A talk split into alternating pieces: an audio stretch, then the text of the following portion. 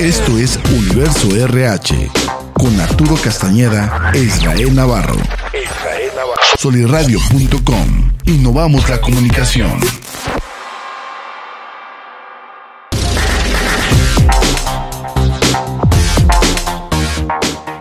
Bien, bienvenidos. ¿Cómo están a todos los híbridos digitales, como dice el buen Israel? Bienvenidos a su programa Universo RH.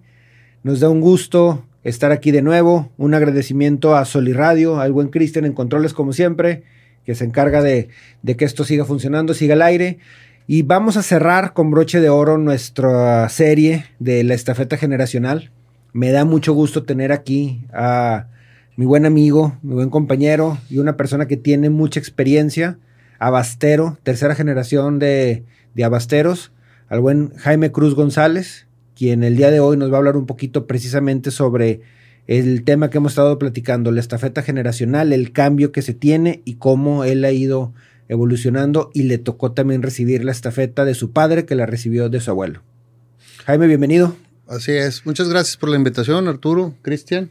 Se los agradezco y, y, pues qué padre, qué bonita experiencia estar compartiendo ahí algunas vivencias, ¿no? A la orden. Muy bien, muchas gracias.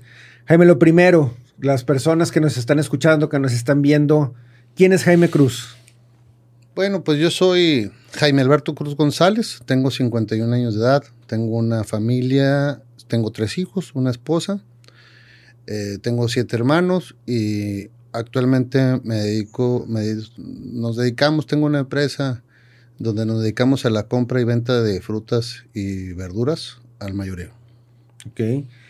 ¿Cuál ha sido tu evolución? ¿Cuándo, ¿A qué edad entraste al negocio? Pues mira, yo desde muy pequeño, desde los 14 años, yo ya tenía responsabilidades en la en, en, en lo que es la, era la organización de mi padre. Él, él, él, me empezó a enseñar de una manera muy, muy, muy de su ejemplo. O sea, yo nunca, yo nunca fui jefe.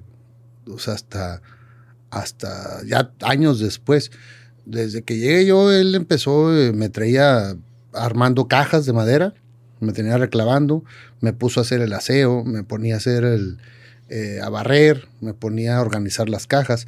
Ya con el tiempo, un año después de que empecé yo a trabajar, ya estaba ya grandecito, este, ya con responsabilidades a los 15 años, más o menos, yo ya traía, este, traía dos cuadrillas de 12 personas.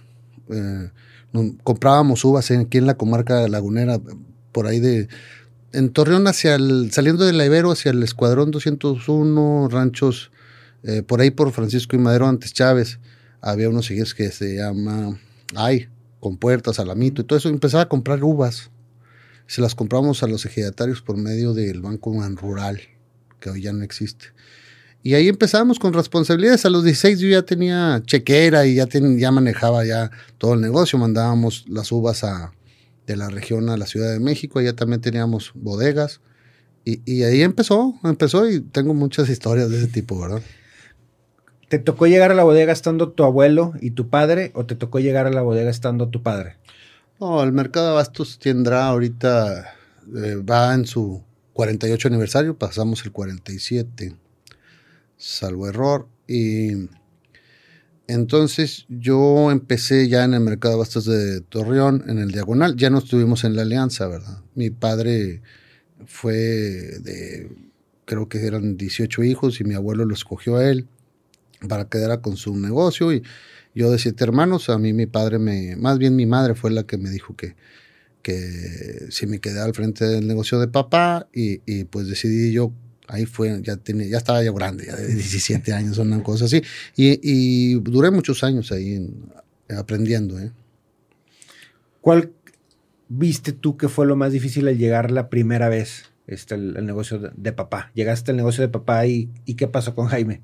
Bueno, ahí con, conmigo fue, pues íbamos desde muy pequeños. Ahí la formación en los negocios familiares, al contrario de lo que la gente piensa, bajo mi, mi percepción y, y, experiencia, es de que todo el mundo piensa que el papá es el, es el mero fregón y el papá, y, y, no es así. El papá es una guía, es un ejemplo a seguir, pero hasta ahí. Pero la que da la educación, la, de donde es la que la formación, el empuje, el, todo lo, potente, el fuá, para que me, mejor darme a entender, es la mamá. Si tú tienes una mamá que trae una, una, una onda así, este, pues de mediocridad, de que, de que mejor despacito y todo eso, pues finalmente así va a ser la tendencia del hijo.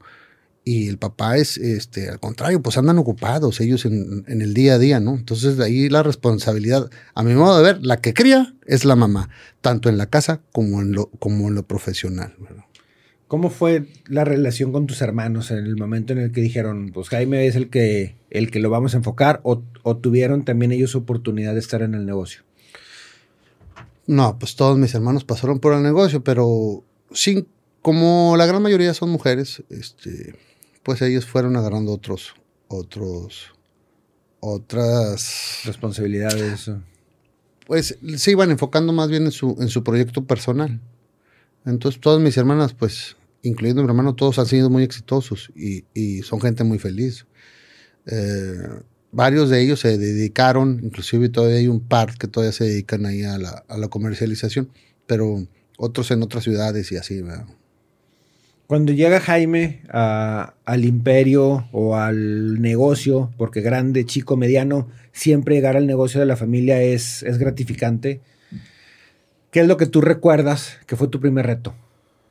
Bueno, cuando estaba muy pequeño, por ahí de los 15, 16 años, ya mi papá, como te digo, fue un proceso, empezó, empezó dándome responsabilidades desde lo más bajo, o sea, él, eh, me traía de, chalán, ¿sí? Y de chalán de los chalanes. Entonces, conforme fue pasando, me iba dando un poquito más responsabilidades. Ya cuando vi mi primer reto fue, me acuerdo bien, me vendió una, una tarima con 20 cajas de aguacate. Te doy un contexto, un camión trae 500. O sea, era, una, era una lágrima lo que me vendió. Pero yo ya tenía un precio, un costo que sacar. Entonces no es lo mismo este, que te vayan diciendo qué hacer a que te digan, ahí está, te las vendo en 200 pesos y tú véndelas a 220, 230. Ya es tu bronca. Ya es tu bronca. Entonces, eh, pues era, era, y ahí fue, me acuerdo muy bien. Y yo se las vendía, trataba de vendérselas solo a una persona, era mi mundo, era Saúl, un cliente de, de unos ejidos que están ahí por, por Monterricillo y Villajuárez, por ahí. ¿Y las vendiste? Sí, claro, no. Pues, ya cuando pasé esa etapa yo ya andaba comprando de a 150, 200 cajas. Y muy vivillo yo pues escogía yo los tamaños más grandes o si había algo de, frío, pues escogía las frutas más maduras o, viceversa. Así era. Si estaba el día caliente pues escogía las frutas menos maduras. Pues ahí le vas, le vas viendo, ¿no? Así las cosas. Tu aprendizaje, digo, por lo que estoy entendiendo y por lo que hemos platicado, tu aprendizaje fue empírico, literal fue estando ahí, observando, este, ahora sí que la formación que a ti te dieron para quedarte a cargo del negocio fue en base a la experiencia de estar pues trabajando y el día a día. ¿Tú crees que eso es la mejor manera de poder eh, educar a alguien en el negocio de la familia o eres de los que considera que primero la escuela y luego el trabajo? Bueno, conmigo fue empírico y yo considero que no es la mejor manera. La mejor manera es hacer como, como tradicionalmente se hace. Estudiar, darle su tiempo al estudio, terminar tu primaria, terminar tu secundaria y empezar eventualmente a ir haciendo trabajos. Terminar tu prepa y empezar a hacer más trabajos. A meterle un 20-30% de tu tiempo hacia el trabajo. Ya en carrera, yo considero que ya debes de estar trabajando a la par. O sea, debes de trabajar y de estudiar a la vez. El estudio es, la base principal. Porque todo su tiempo, Arturo, no, no, no es bueno tampoco que los jovencitos de 17, 18, 19 años traigan nada más dinero. Necesitan traer también los conocimientos que se aprenden en, en la escuela. En la escuela te enseñan ciencias naturales, matemáticas, biología. En, el trabajo te enseñan a, cómo resolver problemas día a día. ¿sí? Entonces, las dos cosas son importantes, pero todo a su tiempo. Siempre debe estar primero en la escuela, conforme pasa el tiempo, ya los conocimientos en las, en las empresas. ¿A, los cuántos años te dieron a ti ya la responsabilidad completa del negocio? Bueno, lo que pasa es que... Eh, ¿En qué momento la, tomaste? No, no, no, lo que pasa es que el, negocio de papá, pues tenía negocios en Chiapas, tenía negocios en, Sinaloa, tenía bodegas en México, tenían bodegas en, en, Culiacán, Sinaloa, tenían bodegas en... La empresa era muy grande, entonces mi papá me traía de un lado a otro. También tenía unos ranchos en Chihuahua, que ahí trabajé este, más o menos como a los 17 años por ahí. Después de ahí, a los 17, 18 años, papá este, me mandó a vivir a, Sinaloa. Ahí estuve una temporada y luego después me mandaron a Michoacán, a los aguacates. Ahí estuve otra temporada. Ya cuando llegué al DF, pues yo ya estaba grande de 18, güey. Grande de 18. Sí, sí, pues tenía, tenía 4 o 5 años ya, ya en esto, ¿no? Entonces, ya llegué al mercado de Iztapalapa, yo, yo ahí estuve entre que iba y venía y esto y lo otro, como cuatro años. Mi principal escuela fue eh, la Central de Bastos en Iztapalapa. Esa es para mí la mejor escuela después del ejemplo de mi padre. El ejemplo es el bueno de mi padre. Ese es, es la mejor manera de enseñar a, a la siguiente generación, no obligarlos. Eso es un tema muy fuerte que hay que, que, hay que desmenuzarlo. precisamente para allá iba, porque hemos estado platicando de cómo hacer el cambio, cómo hacer esa entrega de estafeta generacional de padres a hijos, pero también sobre la misma eh, plática que hemos tenido y sobre los mismos temas que hemos tocado, viene el tema de qué haces o qué sucede cuando tus hijos o no son para el negocio o no están preparados o simplemente no les interesa. Bueno, empezamos ahí. Lo acabas de, decir. En la pregunta estaba la respuesta. Los negocios de una generación no son necesariamente las necesidades o los objetivos de la siguiente generación. Entonces, ¿qué puedes hacer para que un hijo se quede con tu negocio? La principal es no obligarlo. Tú no puedes obligar a otra persona, aunque sea tu hijo, a hacer algo que no está en él. Entonces, ¿Cuál sería la manera adecuada de, entregar la estafeta a otro hijo? Primeramente hay que prepararlo, enseñarle, este, y, empezar a resolver problemas. Te cuento. En las empresas normalmente de cada 100 empleados, 20 son gente, gente que te aporta, que te ayuda, que te da buenas ideas, que va con una intención de, generar. El 30% son de detractores, son gente que te Nada más está. No, no, no, y no, y no. No, y buscan la manera y te dan un ejemplo y, y, piedritas en el zapato y todo. El otro 50%, pues son, yo les llamo mente en blanco, pero ¿cuál sería la palabra adecuada? Pues solo seguidores. Son seguidores. Entonces es un gran reto ser, ser el patrón. Eh, normalmente entre el 30% de los detractores y el 50% de seguidores, estamos hablando de un 80% de gente que hay que estarlos educando, empresarialmente hay que estarlos educando, tratando, pagarles bien, hay que estarlos enseñando, y aún así no es garantía. Entonces, para que un hijo pueda luchar con todas esas adversidades, eh, la única manera es que él esté convencido de que ese proyecto también es parte de él. Entonces, para que un hijo tenga la estafeta, primeramente tiene que estar bien preparado, porque si, si, no está bien preparado de ese proyecto y convencido. Entonces, para convencerlo, pues hazlo parte de ese proyecto. Para prepararlo, pues el primer acto es darle un buen ejemplo, ¿verdad? De, pues de la misión, del valor, del, de dónde vas tú como empresario, ¿no? Entonces, teniendo esas dos cosas que no es nada fácil, se puede llegar. Yo soy ejemplo de, de, de eso, ¿verdad? soy tercer generación de, de, vendedor, de ah, estamos en el mercado de abastos, ¿verdad?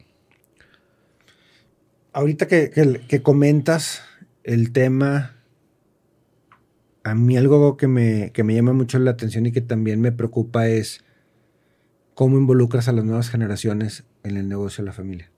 Porque las nuevas generaciones, los chavos, los puedes involucrar desde chicos, los puedes educar, los puedes preparar, pero, y lo hemos platicado varias veces, no es su prioridad, no les interesa o simplemente, si ponemos el ejemplo eh, de un trabajo con una jornada de lunes a domingo o de un establo que son 365 días. Hay quienes no les interesa. ¿Qué haces ahí? Pues es un tema un poco complicado porque vuelvo al lado de las estadísticas. A mí me encanta ver números siempre este, y analizarlo desde esa manera. Eh, es un proyecto de tu abuelo, de tu padre y ahora tuyo. En este caso, en lo personal mío. Pero mi señora pues trae otra educación, otro enfoque empresarial y otra, y otra forma de ver las cosas. Entonces ya, ya el hijo trae el 50% de la mamá, el 50% del papá, más el 100 suyo de lo que él quiere. Entonces en realidad estás con el 25%. De hecho, yo creo que un 3% de la tercera generación llegan a un buen éxito con el mismo negocio del abuelo, ¿no? Fíjate que no tengo ese dato, sí, sí lo he visto, pero debe ser por ahí un 3 o 5%. Pues prácticamente nada. Eh, somos una especie en extinción los empresarios de tercera generación.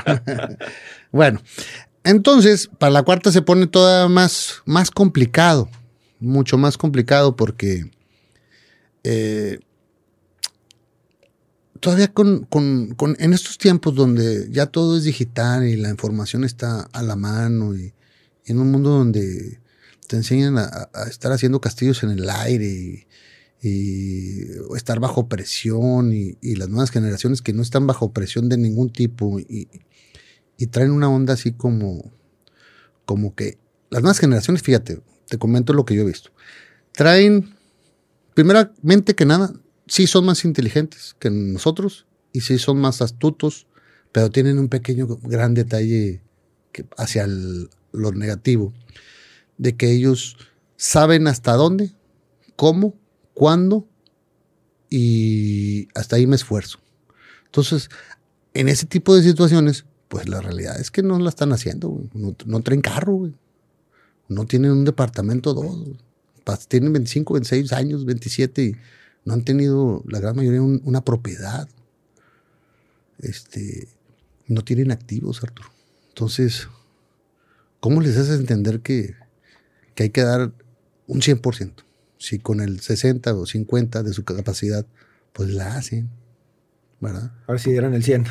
Sí, porque sí son una generación muy inteligente, muy astuta y, y, traen una onda muy, muy padre, ¿va? Pero sí, esa onda de que yo sé hasta dónde, cómo y cuándo, siendo que son nuevos, pues no. deben dejar, como yo digo coloquialmente, si se dejaran guiar, entonces sí, sí, eso le recomendaría yo a, las generaciones nuevas que se acerquen un poquito también a las experiencias de los, de los grandes y, las adecúen a ellos mismos para que dejaran de vivir un poquito en, en la mediocridad.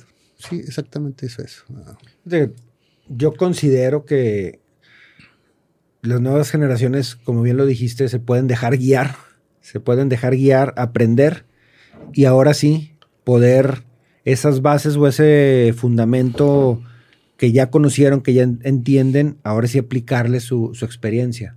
Porque coincido contigo, creo que son más, más inteligentes, creo que tienen todavía más herramientas para salir adelante y creo que ellos pueden verdaderamente lograr trabajar poco y ganar mucho de una manera efectiva y de una manera en, la que funcione.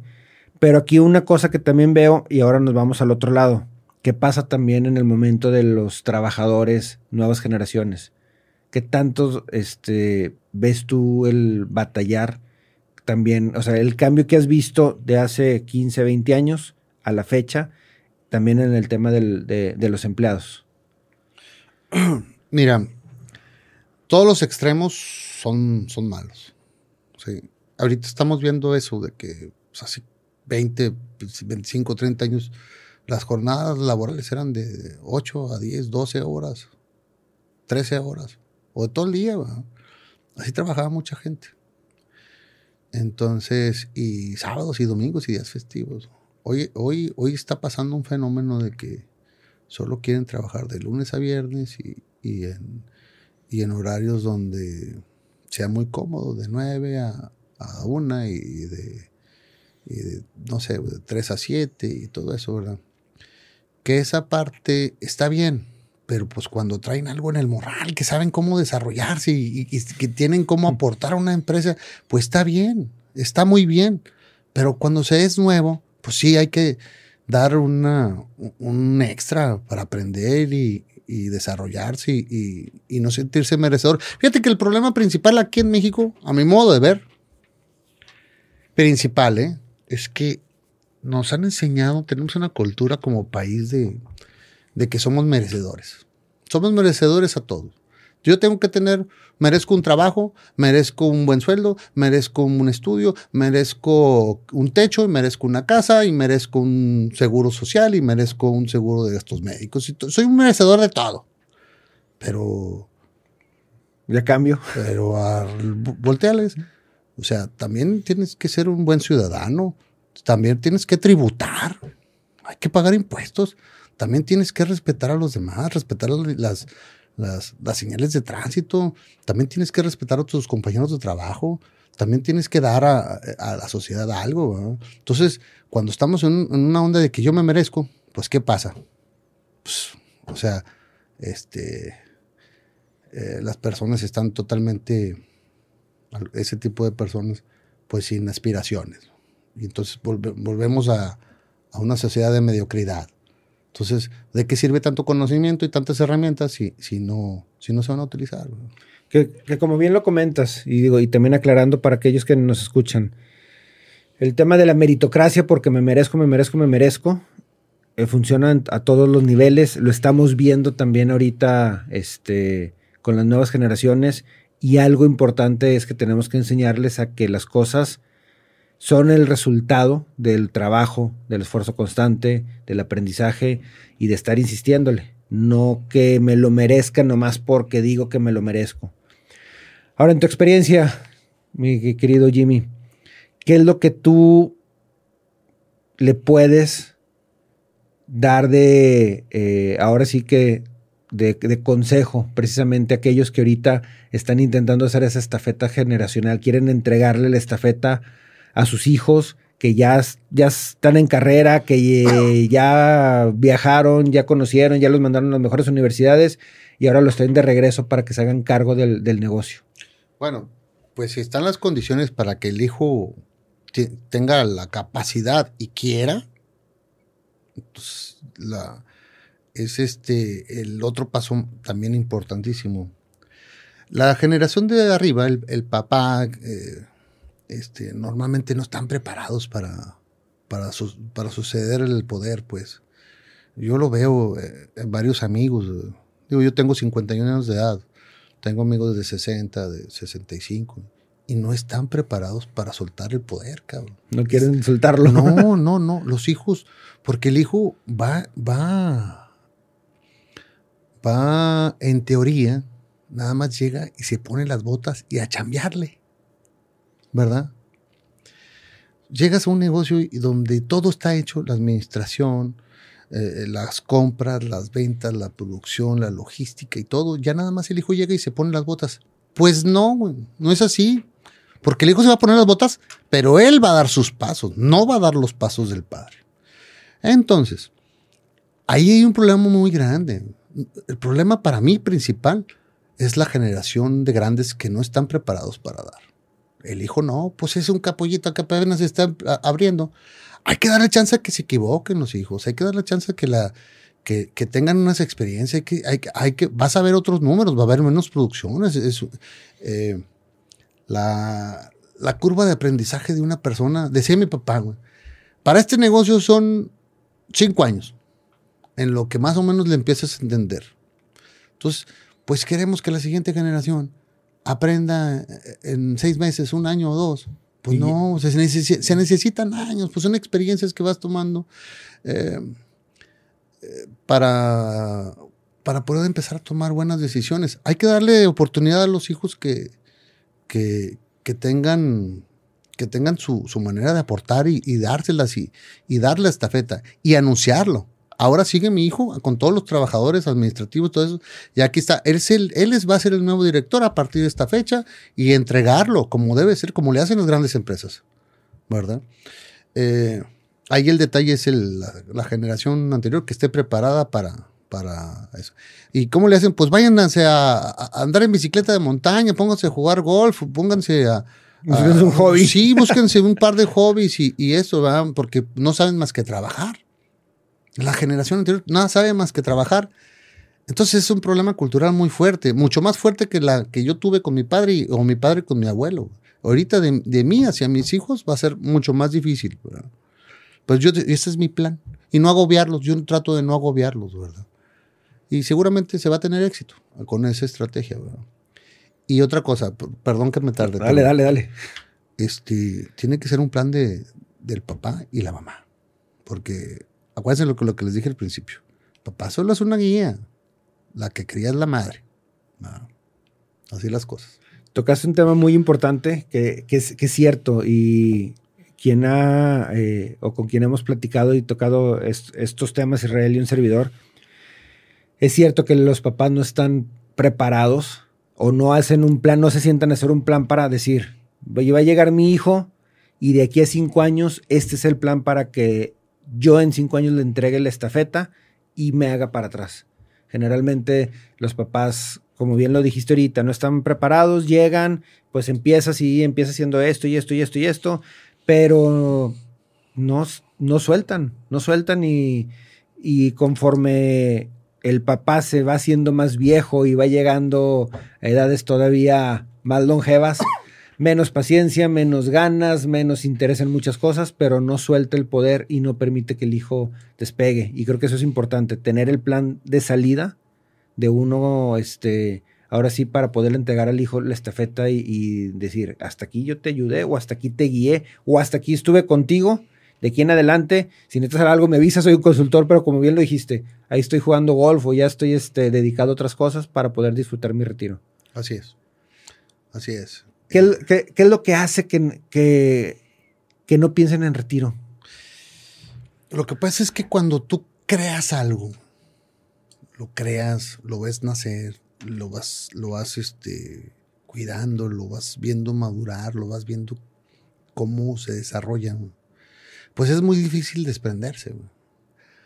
Es muy difícil desprenderse porque el poder más fuerte de esta tierra es el poder de la cuando de pertenencia, güey. Cuando tú tienes un poder de pertenencia en algo, en tu familia, o en tu o en tu, En tu negocio, en, o tu en tu- negocio o, o en tu hobby o en tu día a día, pues ese poder está muy muy difícil quitárselo de encima, ¿no?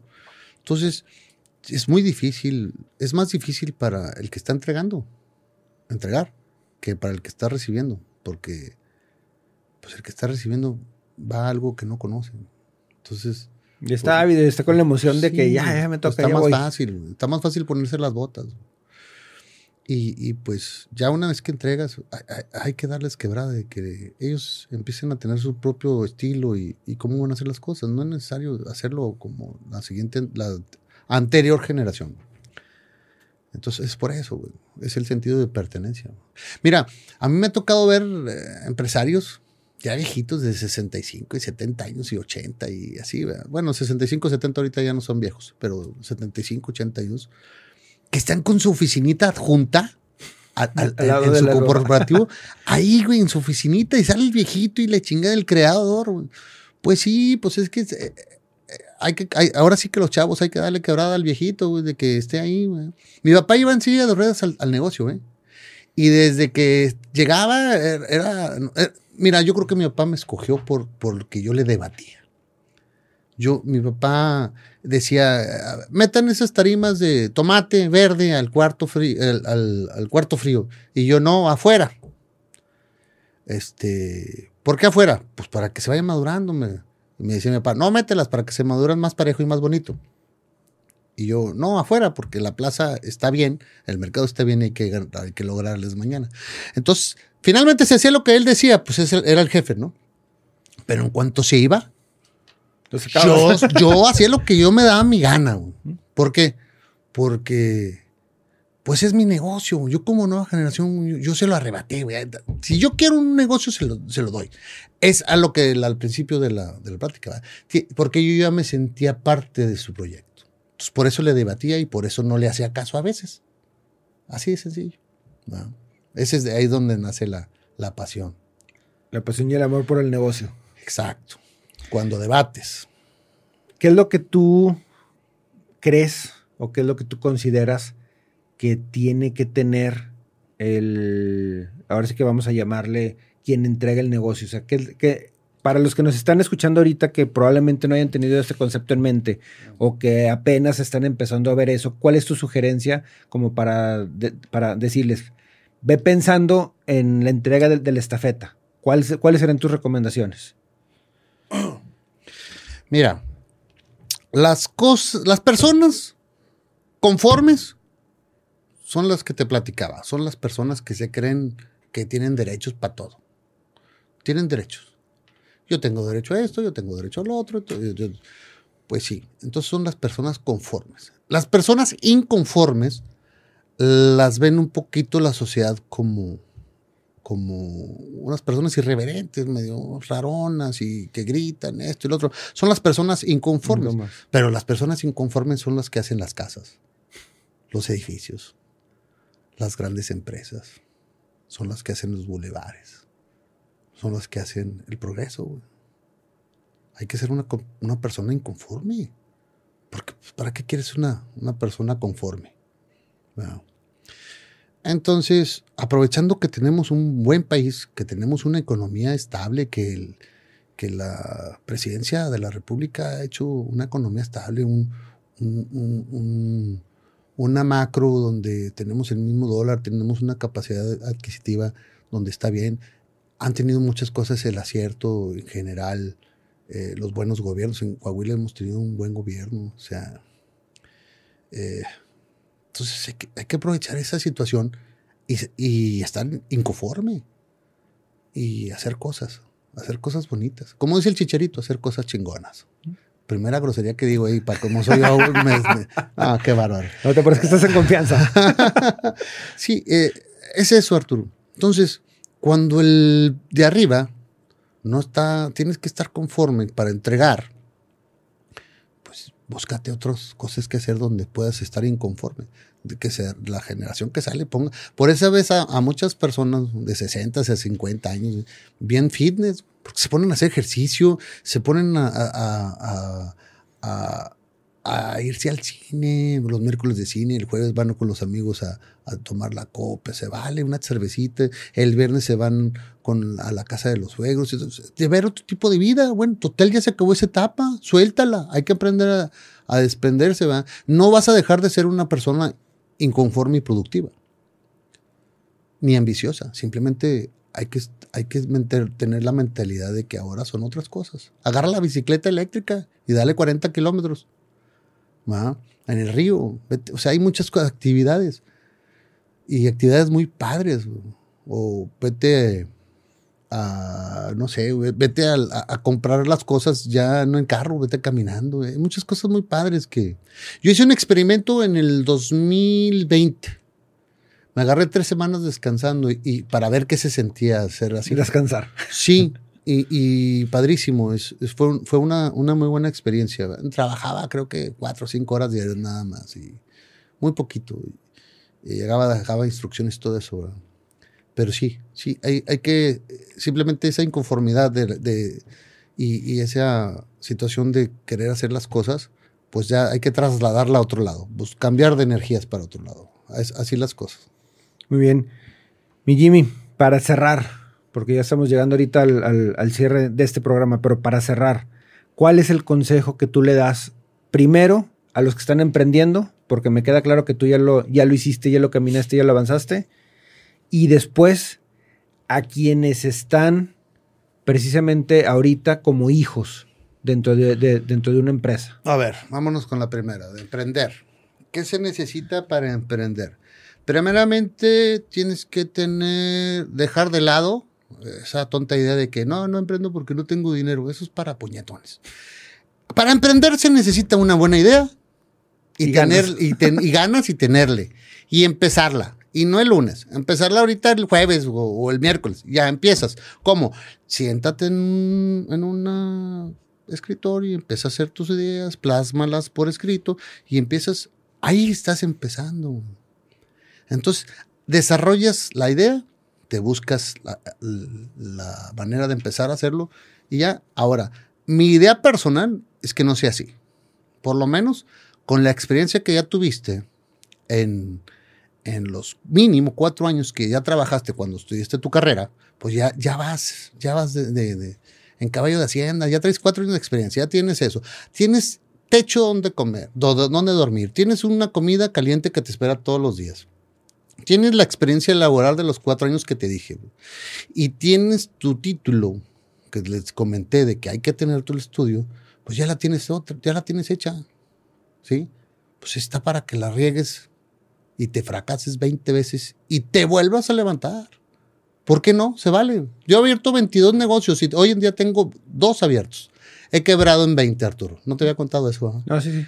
Ah, bueno. Pues para que veas, o sea, rieguenla, atrévanse, o sea, vámonos, se vale. Precisamente uno de mis comentarios iba a ser ese. Eres de las pocas personas que es abierta, este, y, y es cierto, o sea, todos los que hemos emprendido hemos fracasado, jamás hemos sido exitosos en el primero o en el segundo, y el chiste es emprender, emprender, emprender, fracasar, fracasar, fracasar, pero aprender del fracaso para que no te vuelva a, suceder. Y si te vuelve a suceder, ni modo, hay que seguirle. Eh, otra cosa muy importante, eh, también se aprende mucho del éxito. Entonces, ya tienes el éxito y ya descubriste el, hilo negro, pues ya no sigas buscándolo por otro lado, ahí, ahí pégatela. Ahí síguele. Sí, güey. Ya lo habías hecho. No. bien, y el, siguiente, quienes son ahorita hijos que están dentro del negocio, dentro del, ya de la dinámica del negocio familiar, que el día de mañana van a ser, en teoría, los, los dueños, ¿qué consejos les puedes dar? Pues depende. Si son muy nuevos, que se dejen guiar y no dejen la soberbia a un lado, que son hijos del patrón y que ellos son los buenos. No, hay muchos elementos valiosísimos, desde el portero de la entrada, la persona que barre la, la eh, bueno, toda la gente en tendencia, eh, los administrativos, las cajeras, todos esos Fíjate, yo tengo una teoría, Arthur.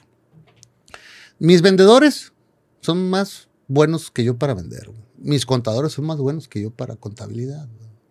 Las personas de entradas y salidas de mercancía son buenísimos los que tengo y, y, a veces que me pongo en su puesto que porque faltaron y todo eso. Este, y caray, los valoran uno mucho. Las cajeras, ¿verdad? Cómo cobran una cantidad de tickets una tras otra y no se equivocan. Eh, la astucia de los vendedores para ver ventas, estar formando ventas para otros días, otras semanas y estrategias de venta y eso. Entonces, déjense guiar cuando son nuevos. Cuando ya tienen experiencia y todo eso, impónganse. Defiendan sus ideas. Cuando ya saben que le saben al negocio, arriesguense. Arriesguense y cuiden sus ideas y, échenle ganas. Se vale pisar callos, se vale que se incomoden, se vale pelear, se vale negociar. Se vale. No hay que ser totalmente agachados. Entonces, estamos hablando de gente que va a ser una emprendedora. Son los que van a dirigir el país. Entonces necesita gente inconforme y con carácter. Que pasó por un proceso de aprendizaje, como te he platicado durante toda la plática valga la redundancia. Muy bien, muy bien. Jimmy, muchas gracias por haber estado aquí, por compartir nuestra experiencia. Cerramos con, con este invitado de lujo nuestra serie de precisamente de la estafeta generacional. Y algo muy importante también es el tema que no se nos olvide que los hijos hay que dejarlos ser, hay que entenderlos, hay que guiarlos sobre todo si queremos que estén dentro del negocio. Ahorita Jaime lo dijo mil veces, el tema de precisamente vamos a formarles un plan de carrera para que ellos decidan caminarlo. O la otra es entender que probablemente ellos digan, no, esto no, es para mí y no pasa nada. Siempre habrá buenos elementos que podrán precisamente entrar en, nuestras organizaciones y hacerla que siga trascendiendo. Pero bueno, mi Cristian, muchas gracias en los controles, a Sol y Radio. Ya saben, aquí la casa del podcast. Muchas gracias y nos seguimos viendo en este su programa Universo RH. Y como dice el buen Isra, que pronto regresará. ¡Ánimo! Libertad en comunicación. Sunirradio.com. Suscríbete en Spotify.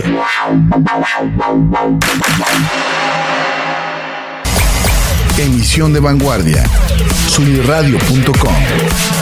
Suscríbete en Spotify. Sintoniza tus ideas. Subiradio.com Suscríbete en Spotify.